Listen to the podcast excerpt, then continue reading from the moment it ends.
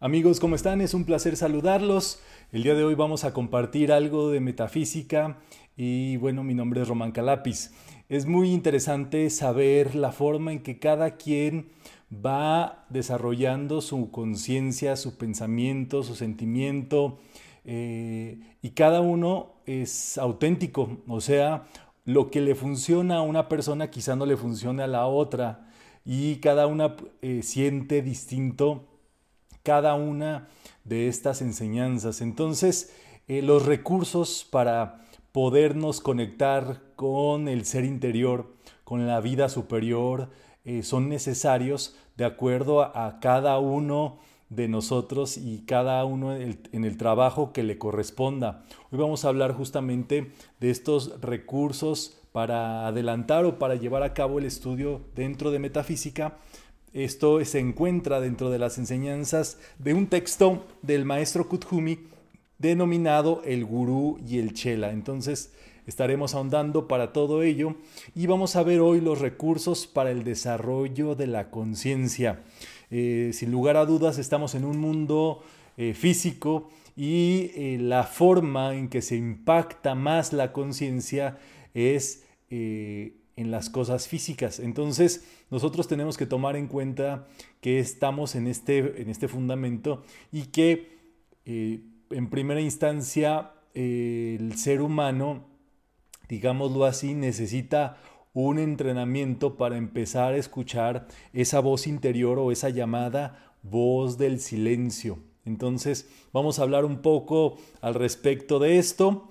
Eh, sin lugar a dudas, el recurso más eh, metafísico y más sencillo y donde se encuentra retratada toda la enseñanza metafísica es justo la lámina de la presencia yo soy, que es donde se encuentra plasmada toda la enseñanza metafísica y toda la, fórmula, digámoslo así, con lo cual trabaja la enseñanza metafísica. Entonces, eh, iremos viendo que este fundamento de la presencia yo soy es eh, un un recurso, pero al mismo tiempo es la fórmula o es el planteamiento de cómo llevar a cabo esa práctica o esa concentración eh, de, una forma, digámoslo así, de contemplación eh, de un modo superior en nuestra vida. Sin lugar a dudas, el ser interior, el Cristo interno, el alma, es un trabajo fundamental, nosotros lo podemos ilustrar como una llama triple, como este, para que nosotros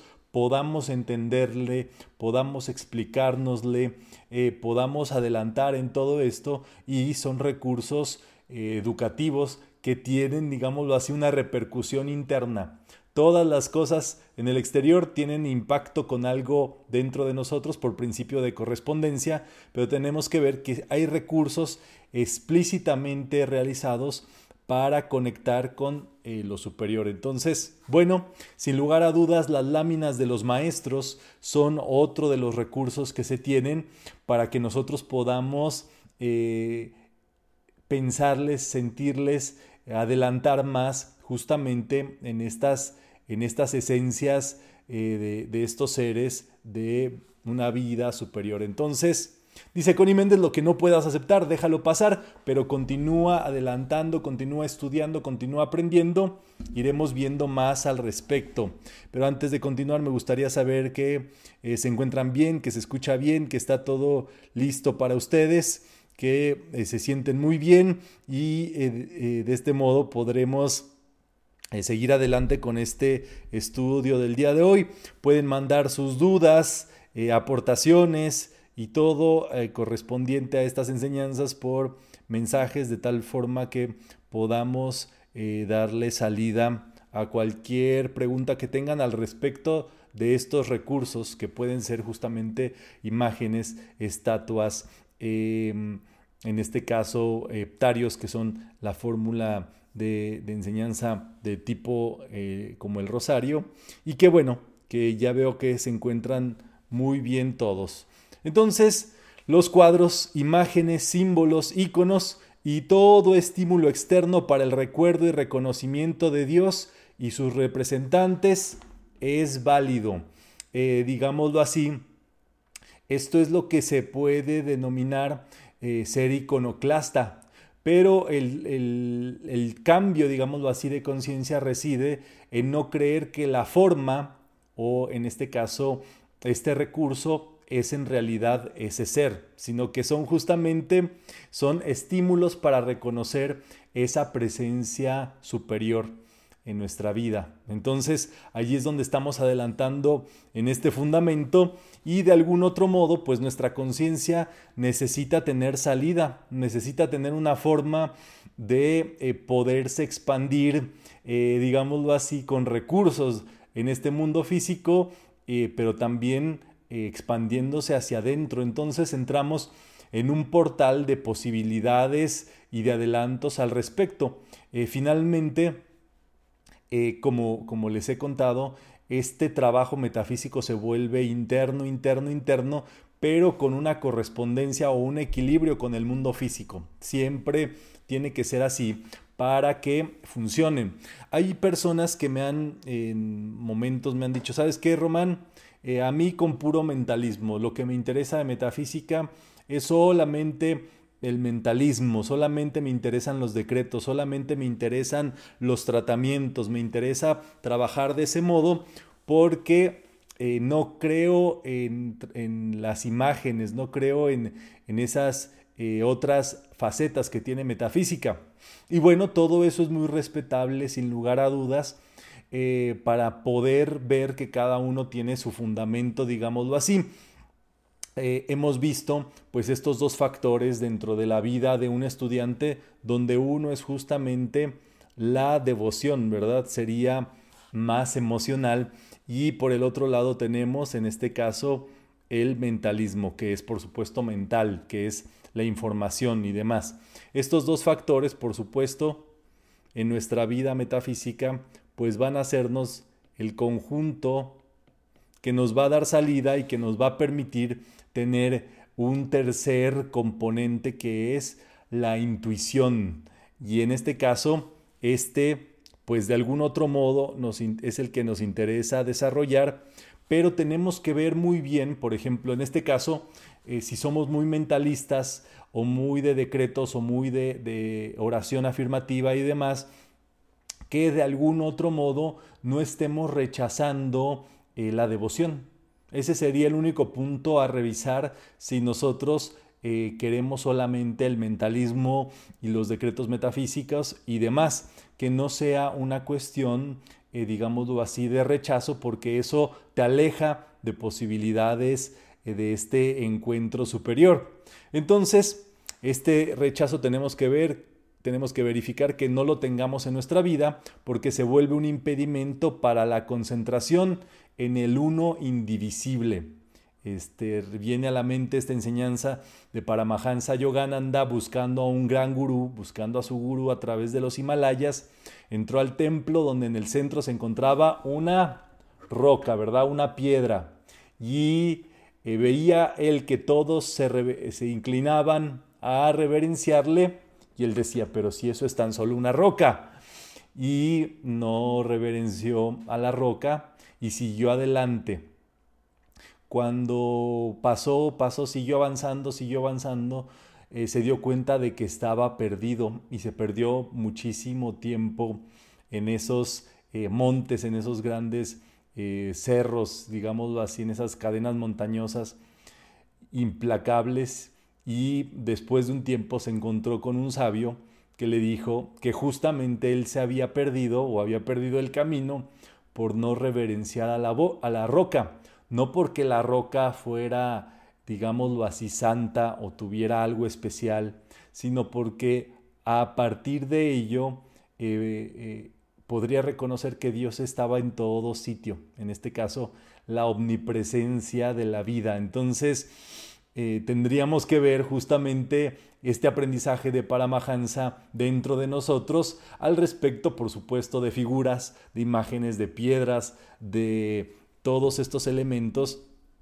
que trabajan de este modo. Entonces, justamente vamos a ver este fundamento eh, de, la, eh, de la atención y en este caso, dice el maestro Kuthumi, el rechazo, la rebeldía, la discordia o desarmonía contra lo de índole espiritual se debe a la falta de entendimiento.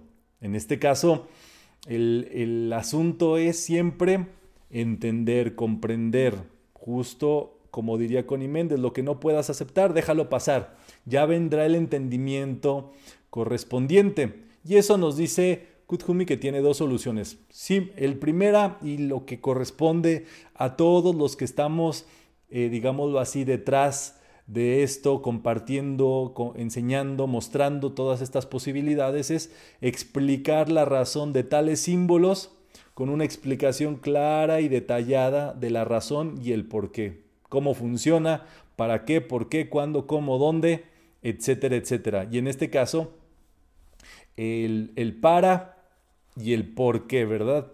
Y el segundo elemento es la transmutación, ya que existe en, el alma, o digámoslo así, en el recuerdo interior de las personas, eh, miedo hacia las formas, dado que en tiempos pasados, eh, en muchos, eh, en, digámoslo así, en, en muchas cuestiones, esos instrumentos fueron usados eh, para dominar la mente de otra persona, para infundir miedo, eh, temor a, lo divino, para infundir, digámoslo así, eh, pues cuestiones de, maldad, inducir, digámoslo así, actitudes y cuestiones autoritarias sobre otro, el dominio de un ser humano sobre el otro. Y como uno tenía la estatuilla, pues el otro se tenía que, este, que aguantar porque el otro este, tenía eh, la imagen o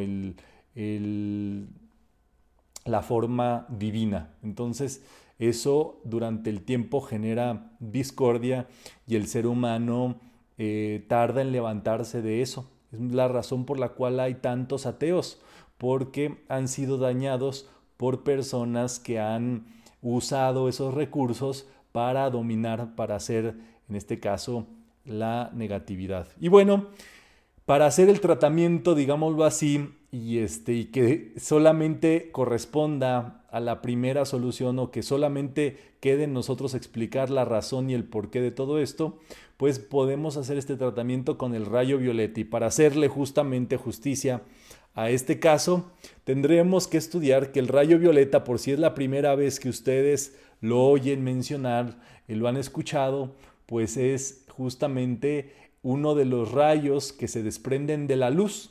Esto pues se los tengo yo también que, confesar. Cuando yo empezaba estudios metafísicos, eh, pues uno tiene sus reservas a creer en, en todos eh, los personajes, en todos los maestros, en todo lo que se brinda, pero yo eh, preguntándome honestamente en qué yo he creído, en qué creo, en este caso yo dije, bueno, yo creo en la luz, ¿Y en, qué pasa con la luz? Bueno, que la luz, número uno, es invisible. La luz pasa a través del espacio y nosotros vemos solamente el reflejo de la luz.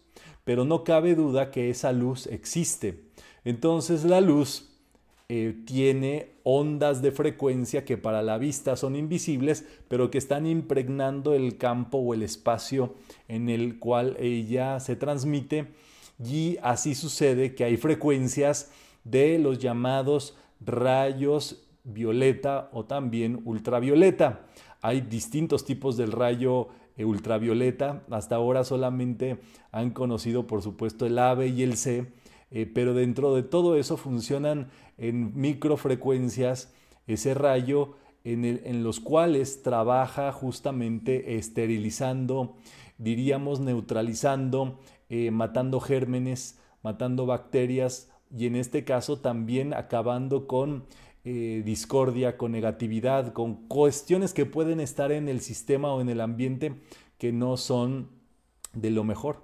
Entonces nosotros podemos pensar ese y visualizar ese rayo violeta, podemos sentirlo, podemos hablarlo y esa energía eh, violeta viene a nuestro campo energético o nuestro campo de la luz digámoslo así, que las partículas de la luz y se desprenden eh, de, ese, de la luz que está en el ambiente, se desprende ese rayo violeta y allí es que empieza a haber esta posibilidad para neutralizar la discordia. Entonces, si está esto correcto y entendido, pues podemos hacer este decreto si les parece bien y podemos decir, en el nombre de mi presencia yo soy, invoco las corrientes purificadoras de la llama violeta para que pasen a través de mi cuerpo etérico y que transmuten, consuman y disuelvan toda intolerancia o fanatismo mío y en los demás. Gracias Padre que así es. Y lo tenemos allí listo. Este rayo violeta lo podemos visualizar cómo se enciende en todo nuestro cuerpo físico eh, a un radio alrededor nuestro y empieza a encenderse de la cabeza a los pies, transmutando, consumiendo y disolviendo todos nuestros pensamientos, que se borre cualquier germen discordante en nuestra mente.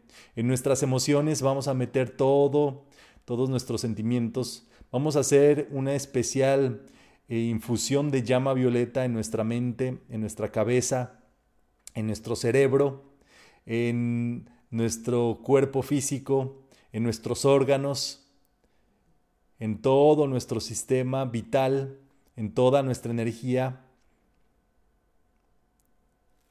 Y así es justamente como esto empieza a eh, trabajar de un modo correcto. De algún otro modo, y para responder las preguntas que están ahí en el tintero, esta llama violeta lo que hace, o el trabajo con la llama violeta ya es un acto de devoción, es eh, creer y sentir en lo que crees, en este caso la devoción y la devoción a la luz. Estamos en los tiempos donde eh, ya hay formas justamente, eh, terapias, tratamientos que trabajan solamente con la luz y en muchos de los casos con la luz solar. Uno de ellos es conocido como eh, la cromoterapia o heliocromoterapia, que es eh, deveniente de la luz del sol y usar la luz del sol para eh, un tratamiento curativo. Sin lugar a dudas, pues la luz no tiene pierde, ¿verdad? Cuando nosotros amamos la luz o la devoción a la luz, allí vamos a encontrar las cualidades o los aspectos de la vida. Sin lugar a dudas, si no fuera por la luz, pues no existiría este mundo, si no fuera por el, ente generador como lo es el sol, pues nadie de nosotros disfrutaría de esta vida como lo hacemos. Entonces, eh, estos elementos son netamente metafísicos, entonces, ya que tenemos este sistema de entendimiento, nosotros podemos ver si nuestra devoción puede trabajar en este plano, digámoslo así, eh, metafísico, donde está la música y la esencia. Y en este caso, las dice acá el maestro Kuthumi, los individuos que vienen del reino angélico o las evoluciones débicas se encuentran más interesados en la radiación, la esencia espiritual y en la música de las esferas y en la forma. Hay estudiantes que eh, les gustan justamente estas muestras que son sutiles, sutiles, sutiles, y es justamente por esta este origen en, el reino. Los existen también estudiantes que prefieren la forma y en este caso eh, esta forma, dice el maestro, es el grial del espíritu. Los seres humanos y los elementales eh, son los que gustan más de este sentido de la forma y esto ayuda como recordatorios para eh, reconocer en la conciencia sensorial la presencia de los seres libres en Dios. O sea, que por medio de tocar, allí está sintiendo a Dios, ¿verdad? Y allí es donde viene mi roquita. Entonces, yo tocando esta roquita eh, de, con la trisignia, que justamente es el símbolo de la enseñanza metafísica, con la cruz de Malta que representa justamente en color violeta los cuatro vehículos inferiores transmutándose y centrándose en el Cristo, que es justamente el corazón con la llama triple. Entonces, ese es justamente eh, que eh, tocando objetos que han sido trabajados con un fin eh, superior, pues eso te ayuda a sublimarte, a estar en contacto o a sentir en tu conciencia física todo eso. Entonces, ahí es donde viene, ¿verdad? Aceptar un cuadro, una estatua o un símbolo como estímulo para su aspiración. O sea que por medio de eso tú encuentres portales de tu conciencia a un encuentro eh, superior. Entonces, estamos hablando justamente de esto. El maestro nos pone dos casos muy evidentes y muy, muy interesantes al respecto. Se nos explica, por ejemplo, al respecto de la eh, devoción o el encuentro de estos recursos en Oriente y en Occidente. Y el maestro nos habla que justo en Oriente eh, hay personas que se han logrado iluminar simplemente observando un loto. Y por medio de ese eh, reconocimiento del loto, como si fuera justo el ser dentro del corazón o la llama dentro del corazón, es que esa iluminación eh, viene a la mente y al corazón del estudiante que trabaja mediante esa contemplación. Y hay seres que se han iluminado observando una flor. Piénsenlo de un modo. Y dice todavía más, hay seres que se han iluminado observando la gota del rocío en las ramitas, en el, en el césped. Y eso es, por supuesto, una herramienta o un entendimiento de cómo funciona la vida y es devoción justamente un, un recurso de observación que ayuda al ser humano a elevarse o a entender el mundo superior. Entonces, en Oriente se le llama iluminación. En Occidente se ha recurrido más al uso de figuras de seres eh, de conciencia eh, divina, en este caso, por supuesto, el Maestro Jesús, en iconos, estatuas, eh, cuadros, y esto justamente dice el maestro Kuthumi que ha ayudado a que el ser humano se santifique, o sea, que busque eh, llegar a la vida también de ese ser santo y ha santificado a muchos este recurso también. Entonces, en Oriente justamente se le llama iluminación, en Occidente santificación, en Oriente trabaja mediante la observación y, y la claridad al respecto de cómo trabaja la naturaleza las, de una forma, eh, digamos así, auténtica. Y en Oriente es aquellos seres que han logrado, perdón, en Occidente es a través de aquellos seres que han logrado manifestar eso, también expresar esa santidad. Entonces, eh, ahí vienen las estatuas de Cristo o de la Virgen. Cualquiera de los recursos que usemos son correctos. O el desuso de los recursos también es correcto. Eso lo tenemos que tener muy clarito. El único objetivo es que estemos conectados, del modo que nosotros lo elijamos, pero así es como todo esto pues va a tener un adelanto dentro de nosotros. Dice acá el maestro, cualquier tipo de forma perfeccionada que vuelque la atención de la humanidad hacia arriba, lejos de las cadenas que la atan, es esencial para la supervivencia de la chispa espiritual dentro del alma. O sea que todos esos recursos son esenciales para que la chispa divina se siga expresando acá en este mundo. Entonces, estas eh, formas de devoción ayudan a anclarte en tu presencia divina. Entonces vamos a ver casos justamente de cómo, por ejemplo, dice el maestro, todo lo que ha sido diseñado por la naturaleza apunta hacia Dios o es para que el ser humano eleve su conciencia. Entonces tienen aquí una sierra montañosa, una cadena montañosa y ustedes ven los picos justamente de estas montañas apuntando hacia lo superior. ¿Para qué? Para que el ser humano inconscientemente apunte también su mirada hacia arriba, hacia la devoción a lo superior. Entonces, lo tienen aquí y es el caso también de las cúpulas de la iglesia. Justamente diríamos que son como dedales, ¿verdad? Piensen ustedes en un dedo, aquí está la uña, apuntando hacia arriba, ¿verdad? Aquí están los otros dedos. Déjenme, le pongo otro dedito, ¿verdad? Para que sea el dedo correcto, porque si no van a decir, ¿qué dedito apuntaste hacia arriba? Bueno, no importa, es justamente el recordatorio de ir hacia Dios, ir hacia arriba y ir a lo superior. Ustedes saben que la proyección de las formas lleva la conciencia o lleva tu mente hacia donde apunta algo, hacia donde hay una flecha, tu mente, tu pensamiento va a ir directamente. Entonces, eso es sumamente interesante. eh, para ir capturando todo esto, el maestro nos dice, el estudiante no adora la forma, sino la usa como un recordatorio del ser y su gloria. Muy interesante este fundamento. Cada foco de un ser perfeccionado, un ángel, un maestro o un deva, se convierte en una puerta abierta para la energía, la conciencia, el ser, el mundo y la actividad de esta entidad. O sea, que vas tú entrando en esa conciencia y hay aquellos, digámoslo así, traductores de, este, de esta cuestión divina.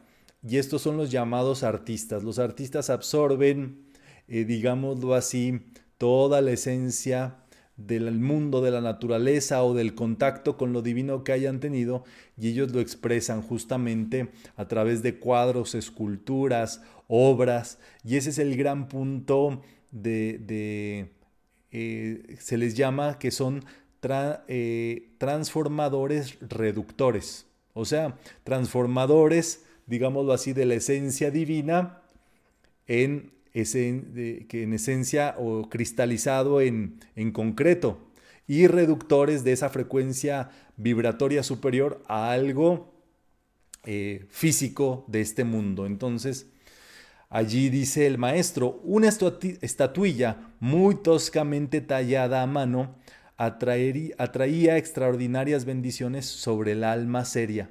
O sea, que un ser, digámoslo así, con una devoción seria, con un entendimiento profundo de estas cuestiones, puede tener eh, la estatuilla o la forma más ruda que se puedan imaginar y aún así utilizarlo como un objeto de devoción.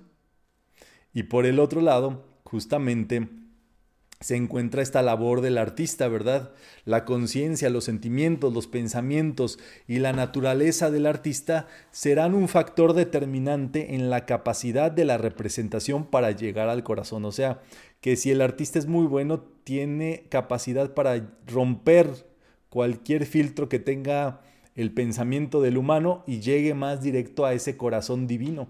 Y dice acá, los artistas a menudo se basan en sus propios recuerdos etéricos de contacto con maestros, ángeles, devas y seres divinos. Muchos de ellos se van allí. Es el caso justamente, o puede ser el caso de las eh, llamadas llaves tonales. Las llaves tonales extraen la esencia, digámoslo así, eh, de eh, aquellos maestros y son seres que han, que han sido grandes artistas, sobre todo académicos estudiados, con conocimiento de las formas musicales, que han podido llegar a esos niveles de conciencia y los hacen descender por medio de esas obras. Y allí se encuentran, por supuesto, eh, grandes obras maestras eh, como eh, lo son las obras de Beethoven, sin, sin menospreciar las demás, pero en el caso de la novena sinfonía, eso es justamente una eh, proyección o una transferencia de esa información eh, de lo superior a lo inferior. Lo es el caso también muy evidente o muy ya eh, expresado a través de varios autores de las obras de Wagner o de Richard Wagner, como lo son toda la tetralogía del Oro del Rin, del, digámoslo así, el origen de todas estas óperas es justamente eh, de una trascendencia o de un origen eh, inspirado desde, desde lo divino para que lo pudiera traer o manifestar en este mundo físico. Nos dice el maestro también acerca de los árboles y, y, aquí quise traer en específico al árbol más positivo de todos, ¿verdad? El pino. Ustedes saben que el pino apunta como una flecha justamente hacia lo más alto. Y no solamente eso, la esencia de pino, ustedes saben que es también purificadora, es elevadora, es este, genera en un ambiente también eh, positivismo, eh, bienestar, eh, armonía, en fin. O sea, este árbol justo es uno de los árboles que es más generoso con el ser humano para eh, su trabajo interior y en su devoción y en, todo esto. Entonces, dice el maestro con justa razón, toda forma que existe en la tierra viene a la manifestación a través de la conciencia de algún individuo.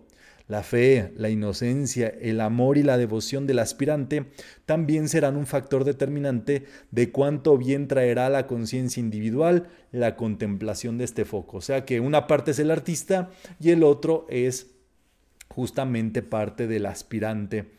Y lo importante para el chela es recordar al ser que está representado sin concentrarse sobre la representación para no privarse de los beneficios de la radiación que de lo contrario podría fluir libremente. Entonces, concentrarnos en la esencia es parte de este ejercicio metafísico del día de hoy y justamente es que eh, así nosotros podemos entender qué recursos vamos a utilizar al respecto de qué se trata todo este asunto metafísico, digámoslo así, y aprovechar los recursos que tengamos a, la mano y al mismo tiempo si eh, nosotros tenemos un cierto tipo de práctica de devoción y demás, verificar y saber que la tenemos y aprovecharla para un fundamento más amplio. Entonces, pues bueno, eso es justamente lo que hemos querido compartir el día de hoy. Les mandamos un gran saludo, esperemos que se pasen muy bien y nos vemos pronto.